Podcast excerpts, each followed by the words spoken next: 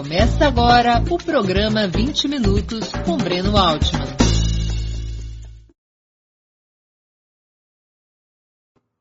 Bom dia! Hoje é 24 de agosto de 2021. Está começando mais uma edição do programa 20 Minutos Análise. Nosso tema: A terceira via está morta?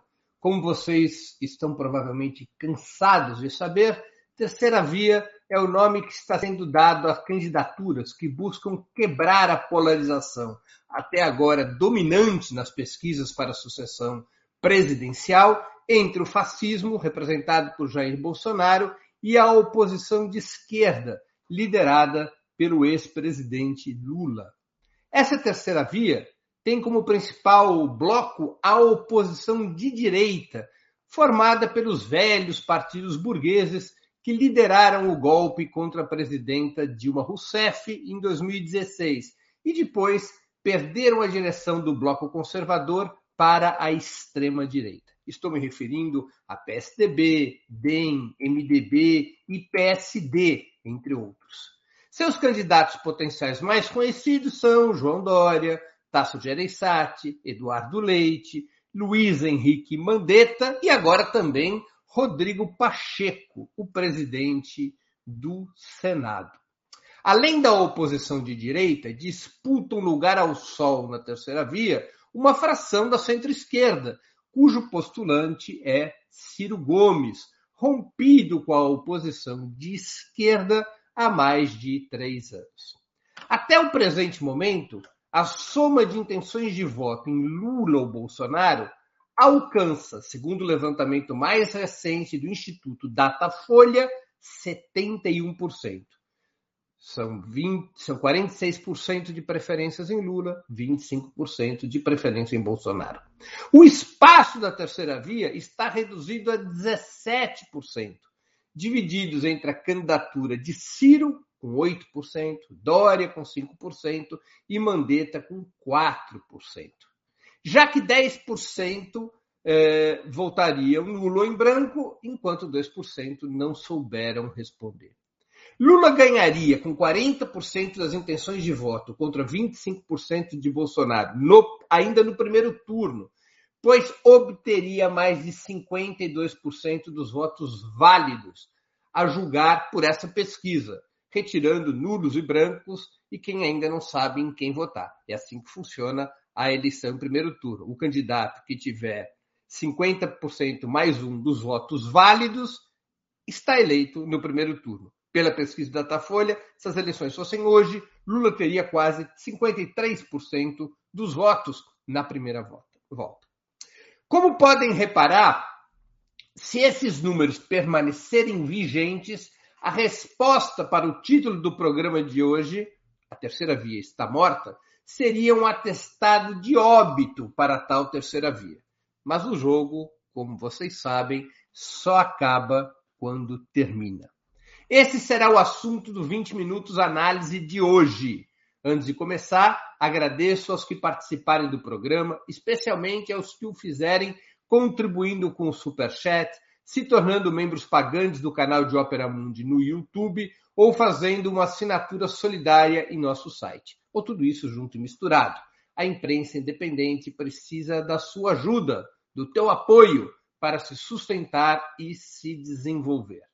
Também não se esqueça, por favor, de curtir e ativar o sininho no YouTube. Ações importantes para ampliarmos nossa audiência e nossa receita publicitária no limite do nosso tempo e das minhas informações, perguntas de nossos espectadores serão respondidas ao final da exposição. Bora lá, comecemos a trabalhar. A situação política do país mudou completamente a partir do dia 8 de março desse ano, quando as sentenças contra o ex-presidente Lula foram anuladas e restituídos os seus direitos político-eleitorais.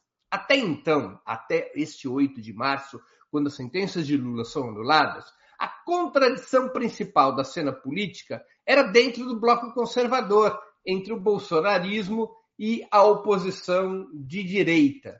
As forças de esquerda, especialmente o PT, tinham sido afastadas do palco principal desde as eleições de 2018 e ocupavam uma posição marginal para a corrida presidencial. Além do que, a esquerda estava com enormes dificuldades de mobilização social, tanto em função desse isolamento político, quanto, é claro, da irrupção da pandemia.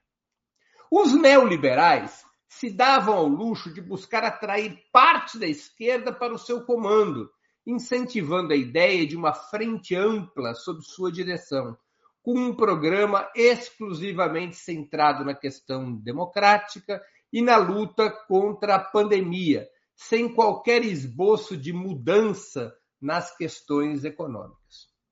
As duas frações conservadoras em disputa, os neofascistas e os neoliberais, tinham e seguem tendo concordância ampla no programa econômico e na submissão do Brasil aos estados imperialistas, particularmente os Estados Unidos, mas divergiam e divergem a respeito do caminho político para implementar esse programa.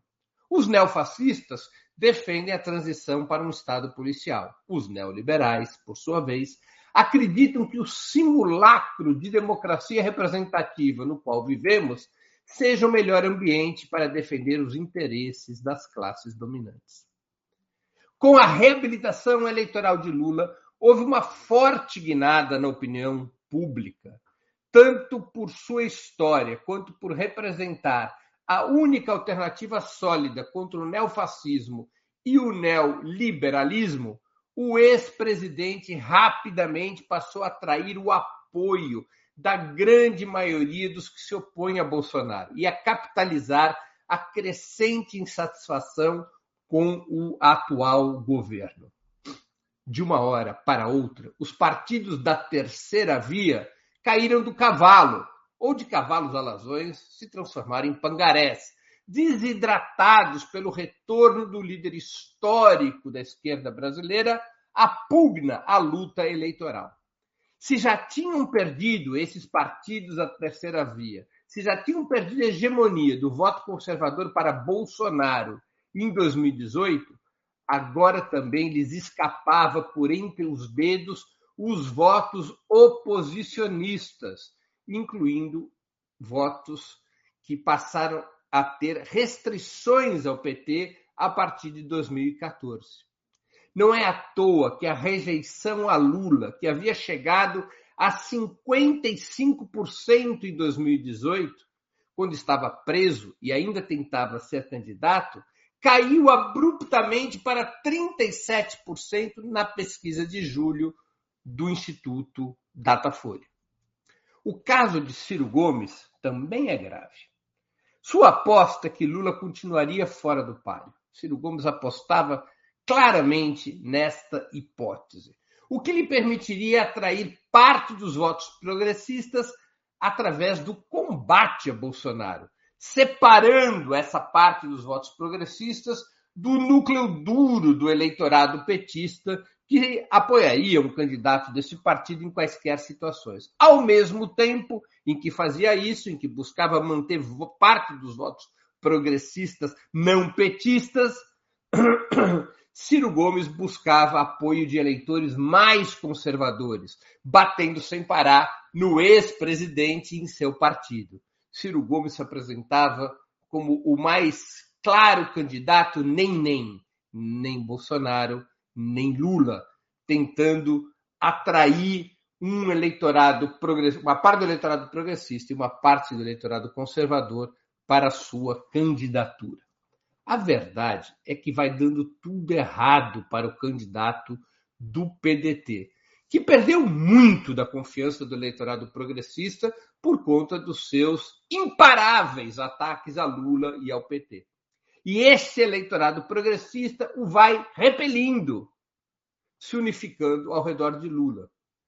E, por outro lado, Ciro precisa disputar o conservadorismo com candidatos raiz desse bloco o que para ele não é coisa fácil, uma vez que Ciro buscou, pelo menos nos últimos 20 anos, ter um discurso contra o neoliberalismo isso faz com que ele não seja visto com confiança pelos eleitores mais conservadores. Ciro Gomes, verdade seja dita, está em um mato sem cachorro.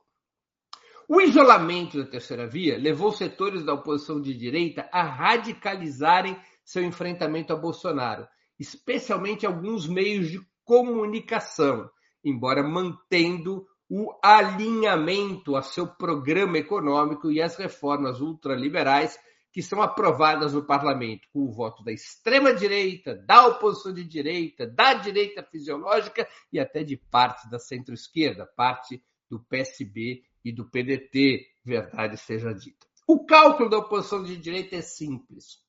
Ao contrário de 2018, quando o objetivo era afastar Lula para permitir a vitória de um candidato do bloco conservador, Agora se trata de desgastar ou até de derrubar Bolsonaro para ocupar o seu lugar, o lugar de Bolsonaro na liderança de, do campo conservador e assim poder enfrentar Lula em um eventual segundo turno. Dito de outra maneira, embora o inimigo estratégico da oposição de direita continue a ser o ex-presidente Lula e o campo de esquerda, o adversário tático momentâneo passou a ser Bolsonaro. Essa cisão no andar de cima, a propósito, ela é positiva para a oposição de esquerda. Somada à mudança do estado de ânimo das massas com a reabilitação de Lula, essa cisão ajudou a abrir espaços para a retomada das mobilizações populares a partir de maio, com a ampliação de uma forte corrente unificada ao redor da palavra de ordem fora Bolsonaro, o que dificulta ainda mais a situação do neofascismo e da musculatura às forças progressistas. Essa cisão, por exemplo, explica o porquê de muitos meios de comunicação, sempre inimigos da esquerda, terem dado visibilidade visibilidade positiva às manifestações do 29 de maio, depois é, do 24 de junho, do 3 de julho e, finalmente, a última manifestação em agosto. Essa cisão é que justifica esse tratamento positivo dado pelos meios de comunicação que desejam desgastar Bolsonaro para que a terceira via possa ocupar o lugar do ex-capitão no comando do bloco conservador e aí sim enfrentar Lula.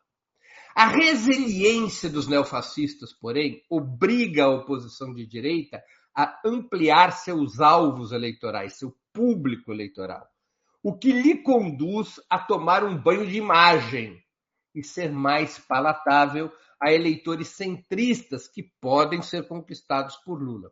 A velha direita, reparem nisso, tem assumido um discurso mais contundente em defesa da democracia, de certas políticas sociais, das questões de gênero e da luta antirracista, do combate à homofobia. Isso é o banho de imagem que a oposição de direita busca dar em si própria para ter acesso a um público menos conservador. Também recorre o tempo todo a oposição de esquerda a uma maximização dos riscos golpistas, de que Bolsonaro vire a mesa e rompe com o que resta da normalidade constitucional. Prestem atenção nos meios de comunicação da chamada grande imprensa, da imprensa monopolista. É desses meios de comunicação que parte é, o grosso da discussão, das denúncias, das informações de que os riscos golpistas estão virando a esquina.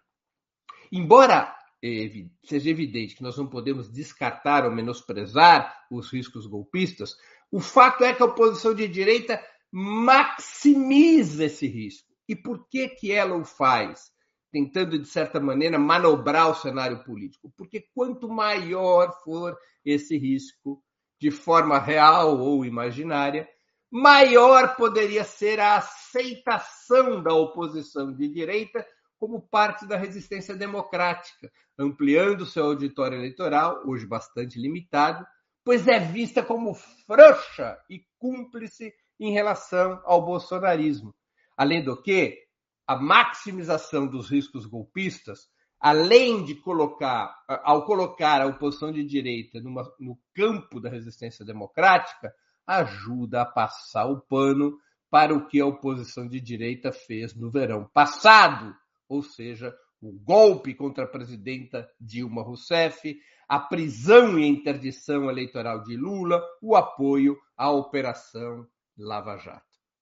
Seria uma ilusão terrível considerar que esses neoliberais, comandantes do golpe de 2016 e da Operação Lava Jato, sejam integrantes de um suposto campo democrático ao lado da esquerda, pois nada alteraram os neoliberais na essência de seu projeto para o país.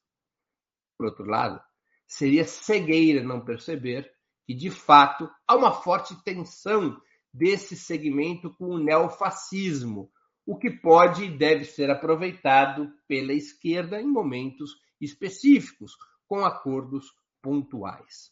Embora os candidatos da oposição de direita, da terceira via, tenham se revelado, até agora, uns pangarés eleitorais, não se pode perder de vista que a oposição de direita tem muito poder financeiro, sustentação nos meios de comunicação, apoio de frações decisivas da burguesia e simpatia do imperialismo, além de forte presença nas instituições, particularmente no sistema de justiça e no parlamento.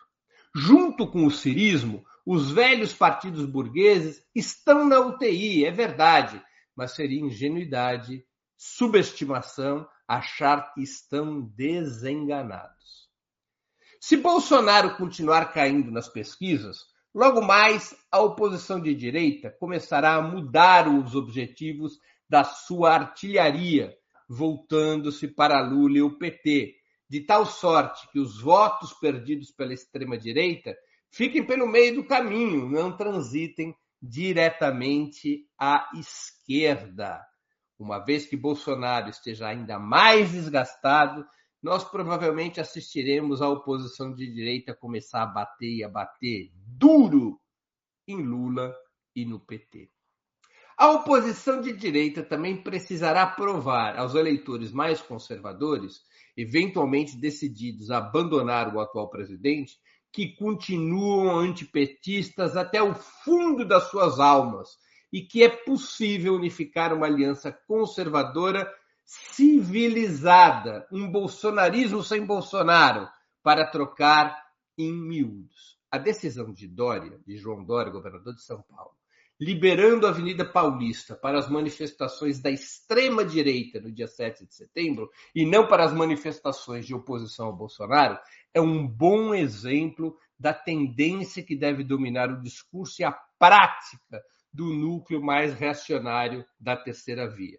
Eles começam a achar setores da oposição de direita, os núcleos mais reacionários da oposição de direita, entre os quais está João Dória, favorito nas prévias do PSDB é, é, é, previstas para outubro. Esses setores começarão a atacar Lula e o PT. Mas os desafios da oposição de direita, eles seguem duros de serem vencidos. Sem um candidato competitivo e com Bolsonaro perdendo ainda mais força eleitoral, parte da oposição de direita, essa é uma hipótese, parte da oposição de direita e do centrão, a direita mais fisiológica, poderia optar por tentar algum acordo com Lula e o PT, sob um discurso de pacificação nacional e pressionando um novo governo liderado pelo petista a abdicar de qualquer confronto com o Estado oligárquico, a ordem imperialista e o modelo neoliberal. Algumas vozes mais audaciosas dos setores da oposição de direita que flertam com essa política chegam a propor que Lula desista de sua candidatura e seja vice de algum nome mais amplo, leia-se, de algum nome da própria oposição de direita ou que tenha a confiança da oposição de direita. Então, esta é uma hipótese que existe na oposição de direita e com mais força ainda no chamado Centrão, que por ora caminha com Bolsonaro. Um pacto com Lula, considerando que não há como derrotá-lo até as eleições de 2022, mas pressionando um eventual novo governo de Lula a abdicar de qualquer programa que signifique mudanças reais na vida do país. Outra solução para a oposição de direita seria tentar unificar todos os partidos da terceira via, o que é bastante difícil. E a divisão entre os partidos da oposição de direita, entre os partidos da terceira via, cela um segundo turno entre Bolsonaro e Lula. Dividida a oposição de direita, dividida a terceira via, não chega ao segundo turno. Isso se não ajudar o PT a ganhar ainda na primeira volta, como mostram as pesquisas. Ironicamente, talvez a melhor chance eleitoral é, unitária da terceira via seria se os velhos partidos da direita fizessem como a direita herdeira da ditadura o fez em 94, quando transformou Fernando Henrique Cardoso em seu candidato presidencial. Nesse caso, a abdicação seria em favor de Ciro Gomes, com um nome de, da oposição de direita como seu vice. Mas não é uma operação fácil. Outra hipótese de unificação, também muito difícil, porque não é razoável achar que Ciro estaria de acordo com essa opção, outra hipótese de nome para tentar unificar a oposição de direita e tirá-la da encalacrada em que se encontra seria tentar ressuscitar Sérgio Moro como este candidato do bolsonarismo sem Bolsonaro. Moro tem maior potência eleitoral que os atuais candidatos da oposição de direita, mas Moro dificilmente unificaria a terceira via. Ciro Gomes manteria certamente sua candidatura e isso poderia criar problemas para a ambição do ex-ministro da Justiça e ex-juiz da 13ª Vara Federal. Um terceiro caminho para a oposição de direita seria impugnar Bolsonaro. Não necessariamente derrubar o seu governo através do impeachment, mas encontrar uma fórmula via Tribunal Superior Eleitoral que torne impraticável sua candidatura à reeleição. Criar uma situação que torne impraticável a sua reeleição. O amadurecimento dessa via, seja no TSE, seja no próprio parlamento, poderia explicar parcialmente a escalada atual do bolsonarismo contra o STF, o TSE e Alexandre de Moraes, que deverá presidir a Corte Eleitoral em 2022 o bolsonarismo estaria mostrando seus dentes nos últimos dias e tentando mostrá-los de uma maneira ainda mais agressiva. Nas próximas semanas, tendo esse marco do dia 7 de setembro, porque há sinais de que podem tentar virar a mesa contra o atual presidente dentro do bloco conservador. Bolsonaro precisa demonstrar força para afastar esses riscos. Um quarto caminho, finalmente, que representaria verdadeiramente um novo golpe de Estado, seria buscar a dupla impugnação de Bolsonaro e Lula, através de uma emenda constitucional que proíba a reeleição continuada ou alternada, fixando o direito a apenas um mandato presidencial. Bolsonaro já teria sido presidente uma vez, Lula o foi por duas vezes, nenhum dos dois poderia mais ser candidato. Há uma série de obstáculos jurídicos e políticos para isso. Juridicamente, é você fazer uma nova lei e retroagir uh, na sua aplicação, o que constitucionalmente não é permitido. Mas se o STF estiver de acordo com essa solução salomônica, na qual a polarização é eliminada pela exclusão dos dois polos, uma emenda desse tipo poderia acabar tendo sustentação jurídica. Politicamente, o problema é muito mais grave.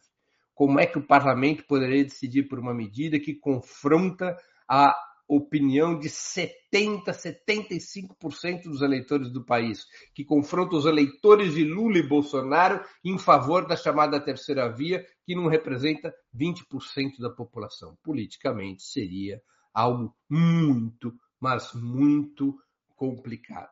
Outra hipótese nessa via golpista seria antecipar para 2023 a adoção de um regime parlamentarista ou semipresidencialista, impondo a Lula as mesmas restrições que teve João Goulart entre 1961 e 1963, quando foi aceita a sua presidência apenas sob a condição de alteração do regime político. Naquela época, João Goulart ficou sem poder governar entre 61 e 63. Quem governava era o parlamento através do sistema parlamentarista. Algo do tipo já está sendo pensado nos salões das elites do país. A adoção de um regime semipresidencialista, que é um apelido novinho que querem dar para regime parlamentarista, de tal sorte que o governo nacional já não governe de tal sorte que o presidente já não governe e que o governo efetivo do país seja estabelecido pelo parlamento, com uma drástica redução dos poderes presidenciais, em que pese o regime presidencialista ter sido aprovado pela esmagadora maioria da população em dois plebiscitos, em 1963 e em 1993, depois da Constituição de 88. Essa também seria uma hipótese nas mãos da oposição de direita, dentro das possíveis soluções golpistas. De toda maneira, parece claro que a terceira via, embora possa ter pontos de contato com a oposição de esquerda na hora de combater Bolsonaro, está longe, a oposição de direita, está longe, mas muito longe de ser uma aliada das forças progressistas. A oposição de direita faz parte do problema, não da solução. A exceção da terceira via poderia ser Ciro Gomes, se ele refizesse o caminho acidentado que passou a percorrer desde 2018, até mesmo um pouco antes. Se Ciro Gomes refizesse o seu caminho, ele pode se dissociar da oposição de direita e até mesmo se recompor com a oposição de esquerda.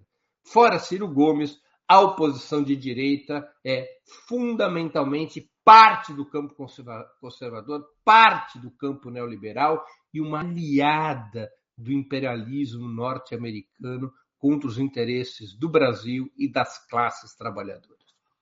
Se Bolsonaro é o inimigo principal da esquerda nesse momento, não se pode baixar a guarda para a oposição de direita, lembrando sempre que esse setor é uma fração do campo conservador não integrante do campo progressista, por seu programa, seus valores e por e sua história recente. A gente sabe o que a oposição de direita fez no verão passado. Seu eleitorado, eleitorado da oposição de direita, o chamado eleitorado centrista, pode e deve ser disputado, como tem feito Lula e o PT mas suas direções, as direções da oposição de direita, precisam ser permanentemente debilitadas, isoladas e combatidas e divididas. Se o objetivo principal for o de construir um novo governo popular para transformar o Brasil. Muito obrigado pela atenção. Termino assim minha exposição. Antes das perguntas, gostaria de anunciar o 20 minutos de amanhã, quarta-feira, dia 25 de agosto, às 11 horas. Iremos entrevistar Henrique Pisolato, um dos mais, um dos réus do chamado mensalão. Henrique Pisolato, que continua a ser perseguido pelo sistema de justiça, será o nosso entrevistado. Ele foi diretor do Banco do Brasil e, como eu já disse, um dos réus da chamada Ação Penal 470, apelidada de mensalão pela grande imprensa.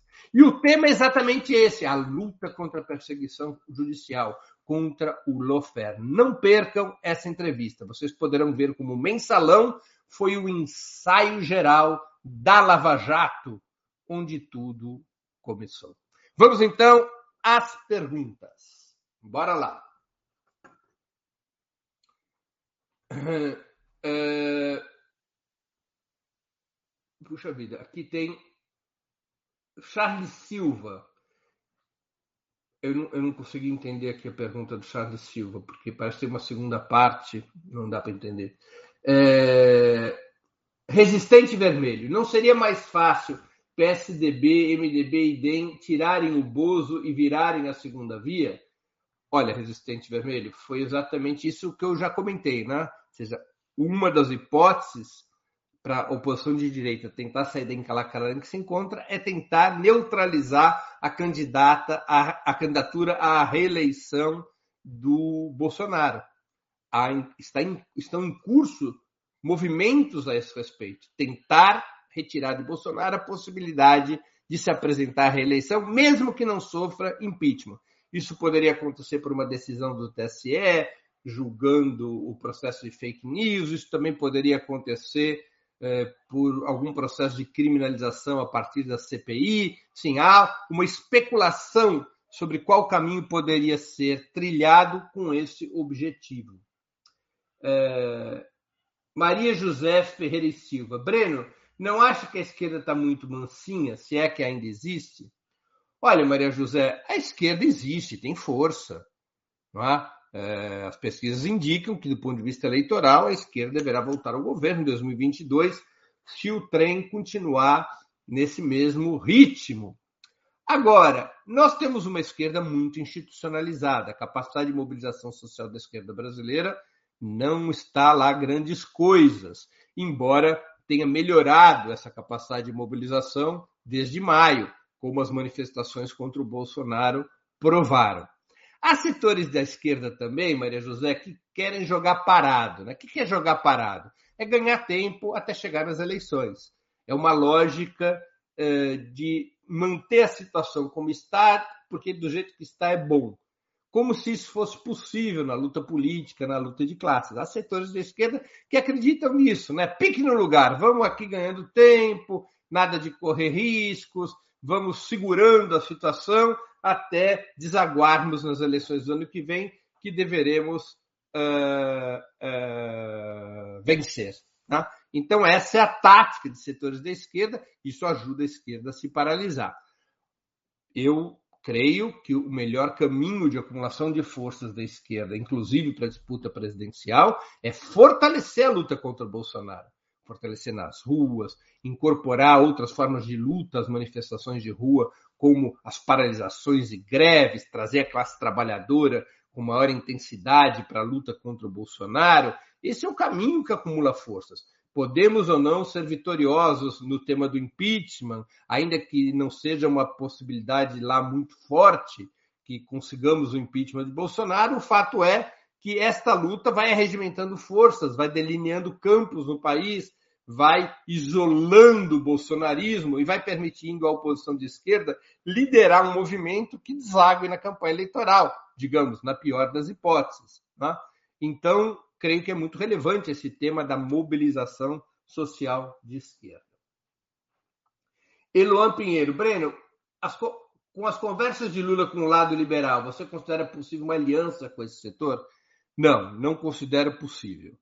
É, eu acho que, e essa é a minha interpretação, portanto, não é nenhuma informação, eu não a possuo de uma maneira direta, é, eu creio que o ex-presidente Lula ele não tem intenções de aliança nacional nessas suas conversas.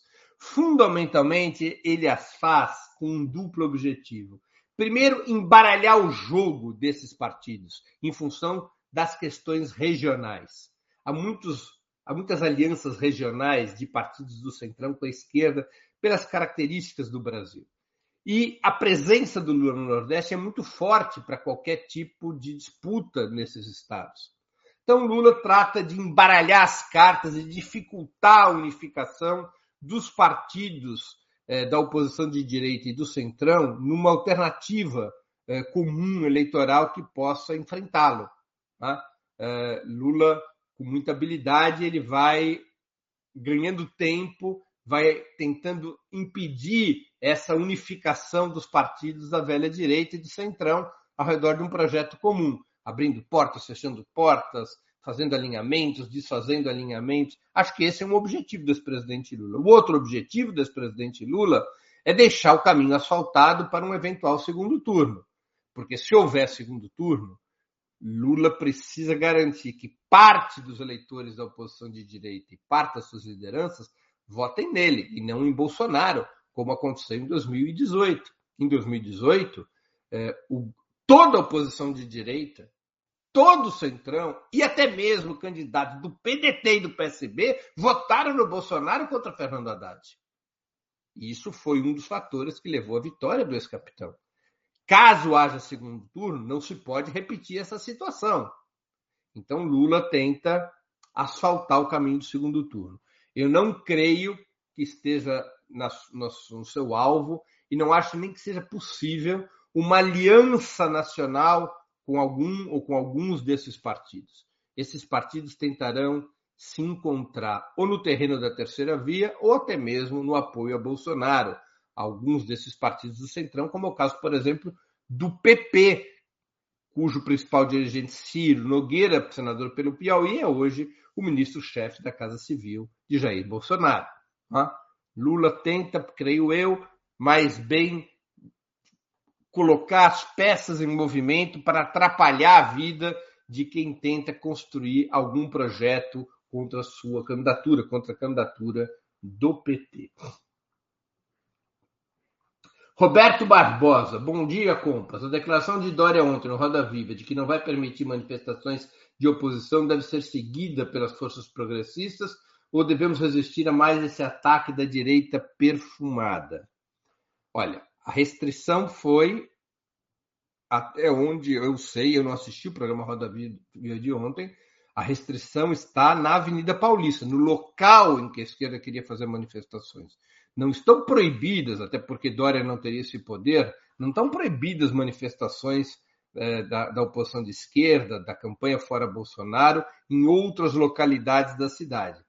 Tanto assim que outras localidades estão sendo negociadas. O governo Dória nem teria, quer dizer, é, ele, ele pode não conceder licença para determinados locais, mas ele não pode proibir manifestações de esquerda. Precisaria ver exatamente qual teria sido a declaração do Dória. Eu realmente não assisti o Roda Viva de ontem.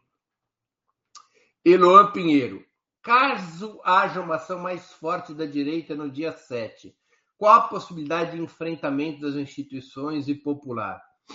Olha, as, as forças populares têm que confiar sempre na sua própria mobilização, Eloan, nas suas próprias energias, na sua própria capacidade de colocar as ruas contra o bolsonarismo. O que, que o bolsonarismo está buscando fazer, na minha análise, na minha opinião? Nós estamos diante da preparação de um golpe de Estado? A minha resposta é não. Não estamos diante da preparação de um golpe de Estado. Não há as condições objetivas e subjetivas para tanto, e nem Bolsonaro tem como objetivo imediato um golpe de Estado. Bolsonaro busca demonstrar força, isso é uma outra história.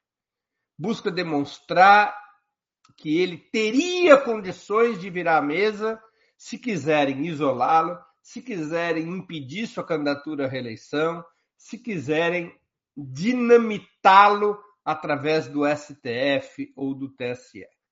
E é um momento de exibição de forças.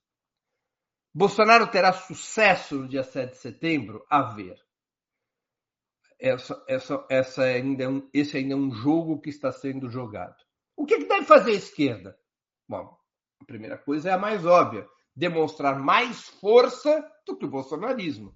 A esquerda está diante do desafio de ter uma mobilização mais forte do que aquela que o bolsonarismo terá. Esse é o desafio. Tá?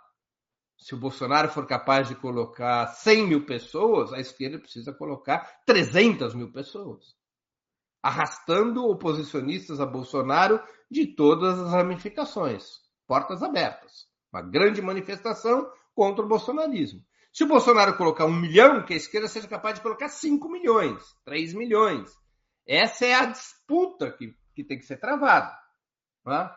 Uh, porque o que está em jogo é uma situação de demonstração de força. Nós podemos ter alguma situação de violência, porque o Bolsonaro está recorrendo às catacumbas do Estado.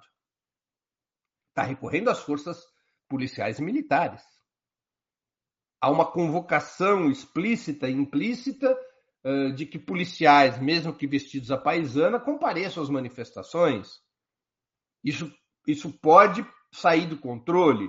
Militares e policiais à paisana podem essas manifestações eventualmente armados, embora uh, circunscritos ao território no qual farão essas manifestações, no caso de São Paulo, Avenida Paulista, nós podemos ter a introdução de um novo componente na cena política, que é a introdução do componente da violência. Faz parte da cultura fascista isso. A violência é um instrumento organizador para o fascismo, porque ele intimida a oposição e a esquerda, e mesmo quando o fascismo se encontra numa situação minoritária, o exercício ou a ameaça da violência, por provocar temor e recuo do outro lado, permite ao fascismo, e no caso ao neofascismo, avançar, ainda que em situação de minoria. Temos que estar atentos a isso. Por isso que a esquerda não pode tremer a mão.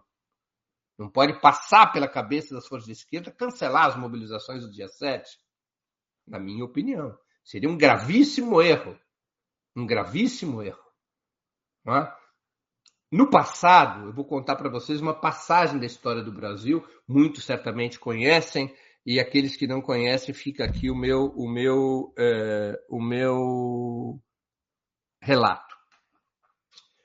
É, em outubro de 1934, os integralistas, uniformizados, com a sua, com o sigma, o logotipo dos integralistas. Os integralistas eram o fascismo brasileiro, naquele momento em que a Itália era governada por Mussolini, a Alemanha era governada por Hitler, é, já havia é, outras forças de extrema-direita crescendo no mundo. Naquele momento, os integralistas convocam uma manifestação para a Praça da Sé, uma gigantesca manifestação na Praça da Sé.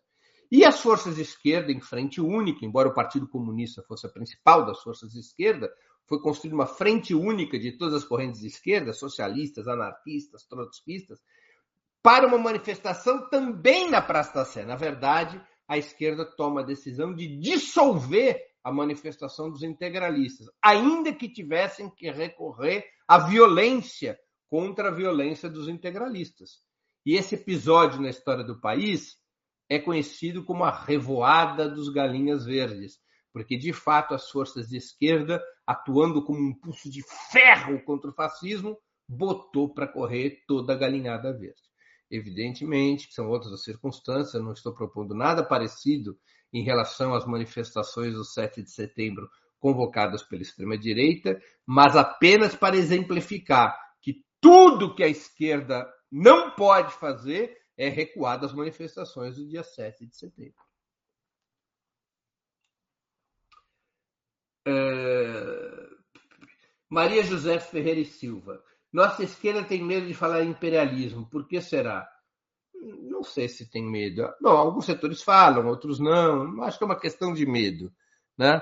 É, eu acho que, que, que pode. Que é mais uma questão de conceito, né? mais uma questão de conceito.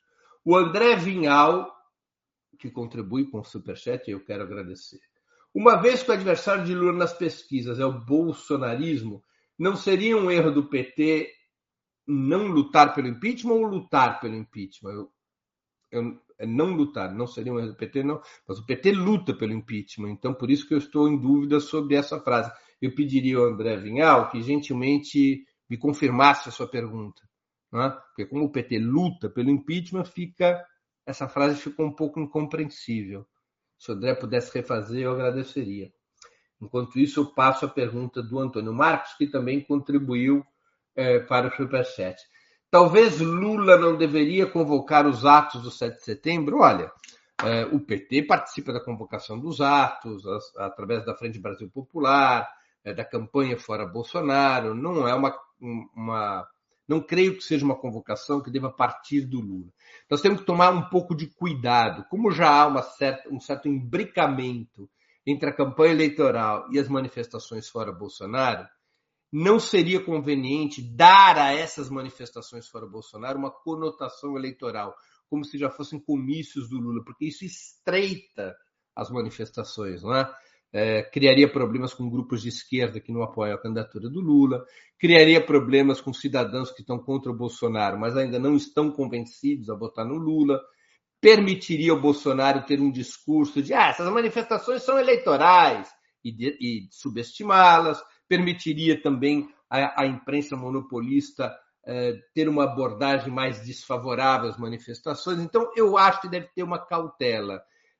nessas manifestações, nessas manifestações é, contra o Bolsonaro, nós, eu creio que seja correto uma certa prudência é, que impeça sua caracterização como manifestações eleitorais. O peso do Lula é exageradamente grande. É? Então, eu creio que, que essa postura prudencial que ele tem tomado em relação às manifestações, ela é adequada. Eu peço que retorne a mensagem anterior sobre o que, que o Dória falou no Roda Viva. Houve um esclarecimento aqui. O Roberto Barbosa esclarece. Breno, o governador foi muito claro, não permitirá manifestações antagônicas simultâneas na capital em 7 de setembro. Ele tem esse poder, a prefeitura tucano, o poder que, ele, que a prefeitura teria seria de não dar licença para a manifestação ocorrer uh, em, naquele horário em, em, determinados locais. Eles podem não conceder essa licença. Agora, pode-se buscar horário, um horário diferente da manifestação da extrema-direita. Se a extrema-direita vai se manifestar de manhã, a esquerda pode se manifestar à tarde, e no limite, eu sou favorável que a esquerda faça as manifestações mesmo sem autorização. Não é possível que dependamos de uma autorização de prefeituras ou de prefeitura ou governo de estado controlados pela oposição de direita para ir à luta. Se não houver essa licença, muito que bem, a luta que se vá, mesmo sem licença. Essa, esse é o meu ponto de vista, o meu ponto de vista, Roberto Barbosa. É, bom, com, ah, passando aqui mais questões. Sueli Neto, qual a possibilidade da esquerda se unir em torno da candidatura de Lula já no primeiro turno? Olha, Sueli, eu acho que vai acontecer isso. É? A tendência principal é essa, que pelo menos o núcleo duro da esquerda, PT, PSOL e PCdoB, apoiem Lula já no primeiro turno. Me parece que esse é o rumo, eh, por exemplo, do Congresso que o PSOL está realizando. Acho que é o rumo do PCdoB. E acho também que o PSB se somará a isso, embora com mais dificuldades. Então, eu acredito que nós venhamos a ter unidade da esquerda já no primeiro turno, ao contrário do que aconteceu em outras eleições. Eh, Mauro Medeiros. Breno, você concorda com alguns que dizem que a decência é uma retardatária na marcha da história, restando apenas salvaguardar o que foi possível dos valores humanistas em desaparecimento? Puxa, Mauro, é uma discussão mais filosófica, complicada, né? Porque eu não sei exatamente o que você quer dizer por decência, né? ou por valores humanitários. É uma discussão muito ampla. Eu quero pensar a respeito. Eu não saberia te responder assim de pronto. Né? Precisaria entender mais o que, que você quer dizer com esses conceitos. Né? É, Cecília MB. Breno, a defesa de uma pretensa democracia pela direita neoliberal não se sustenta. Sabemos que ela instrumentalizou o golpe e apoiou o governo que aí está. Difícil agora se dissociar do cenário atual. É uma observação da Cecília, não propriamente uma pergunta. Laércio de Araújo. Breno, fale sobre a possibilidade do Centrão apoiar o Lula em 22, rachando regionalmente, deixando de lado a posição nacional dos partidos de direita. Olha, é, isso é uma, uma pergunta interessante, uma observação interessante do Laércio. É, de fato, eu acho que, embora nacionalmente é, não seja provável uma aliança fora do campo de esquerda, em termos nacionais, eu acho que a chapa do Lula será sustentada por uma aliança entre quatro partidos, PT, PSOL, PCdoB e PSB. Em termos regionais, nós vamos ver uma situação diferente. Nós vamos ver regionalmente é, partidos de fora do campo da esquerda fazendo acordos para apoiar ou receber apoio da esquerda nas disputas estaduais, em troca, nos seus estados, apoiarem o Lula para presidente. Por exemplo, eu acho que isso é o que vai acontecer no Pará, com o governador atual, Helder Barbalho, apoiando Lula, embora ele seja do MDB. Acho que isso vai acontecer em outros estados também. Tá? Embora a aliança nacional, eu creio que deva ser no sentido de seria o mais correto que assim fosse, uma aliança de esquerda, uma frente de esquerda em termos nacionais, embora regionalmente se possa fazer, sob determinadas condições, acordos regionais, na minha opinião, que, que, que condições seriam essas? Olha, é, que o candidato a governador, evidentemente, seja um anti-bolsonarista é a primeira condição. Não se pode fazer acordos com bolsonaristas. A segunda condição é, é de que esse candidato a governador, que não é de um partido de esquerda e que é anti-bolsonarista, apoie Lula para presidente da República. De palanque único para Lula como presidente da República. E um terceiro critério é que, recebendo esse candidato a governador anti-bolsonarista e que se dispõe a apoiar Lula, recebendo apoio do PT e dos demais partidos de esquerda, que esse candidato a governador apoie um candidato a senador de esquerda, do PT ou de algum partido de esquerda. Essas são as três condições básicas para alianças regionais fora do campo de esquerda. Alianças regionais que deveriam fortalecer a candidatura de Lula, enquanto em termos nacionais para garantir identidade programática, para garantir uma mensagem progressista, eh, nós tenhamos uma frente de esquerda. Uh, Vitor Viana, Breno, Lula conseguirá fazer um governo melhor do que foi anteriormente nessa atual conjuntura e com novos atores? A luta de classe está mais forte e com grandes perdas. Olha, é difícil a gente dizer. É a disposição do Lula, não é? É o que ele tem dito nos discursos. Agora, é necessário construir muita força política e social para isso ser possível, exatamente porque a luta de classes está mais forte. Se nós não construirmos ao longo da campanha eleitoral um punho de combate, uma força social capaz de dar sustentabilidade a um governo e a um programa progressistas que rompam com o neofascismo e com o neoliberalismo, será muito difícil o governo avançar. Esse governo será um governo, inclusive, sob risco de sofrer novos golpes. Tá? Então, é uma situação muito diferente daquela de 2003. Você tem razão, Vitor, é uma situação muito mais perigosa. Isso exige organização do povo, mobilização do povo, elevação do grau de consciência do povo. Tá? A esquerda tem um papel a cumprir é, muito forte nesse sentido. Salete Farias.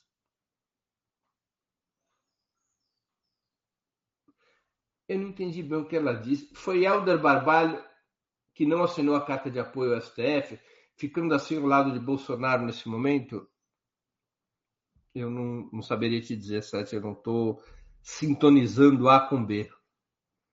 Deve ser, deve ser um problema de informação da minha parte. Uh, enfim, essa foi a última das observações, das questões. Eu fiquei devendo a pergunta feita pelo André Vinhal, que inclusive tinha contribuído com o Superchat porque eu não entendi uh, se aquela pergunta era aquela mesma, e a minha resposta foi de que o PT luta pelo impeachment, portanto, uh, não, não haveria um erro do PT nesse sentido, ou se a pergunta foi escrita de forma, algum errinho, uh, e que, enfim, é, eu, foi o que eu fiquei devendo. Pessoal, Terminamos, terminou as perguntas, chegamos a quase uma hora de programa. Eu queria agradecer a audiência, agradecer as questões, agradecer principalmente a quem contribuiu com Super Chat, Super Sticker, ou se tornou membro pagante do canal do Opera Mundi no YouTube, ou ainda fez uma assinatura solidária. Lembremos sempre que a contribuição financeira de vocês é essencial para a sustentação e desenvolvimento do Opera Mundi. Nada do que a gente faz no nosso esforço de jornalismo independente é gratuito. Tudo custa caro e a gente precisa da ajuda dos nossos leitores. O pessoal precisa contribuir para que nós possamos seguir cumprindo nossa missão jornalística. A gente volta a se ver amanhã, quarta-feira, dia 25 de agosto, às 11 horas da manhã, entrevistando Henrique Pisolato. Até lá! Um grande abraço e boa terça-feira a todos vocês. Para assistir novamente esse programa e a outras edições dos programas 20 Minutos, se inscreva no canal do Opera Mundi no YouTube. Curta e compartilhe nossos vídeos. Deixe seus comentários. O jornalismo de Opera Mundi é mantido com o seu apoio. Faça uma assinatura solidária em www.operamundi.com.br. Com um pequeno valor mensal, você nos ajuda no desenvolvimento de um jornalismo independente e de qualidade. Obrigado pela audiência e até a próxima.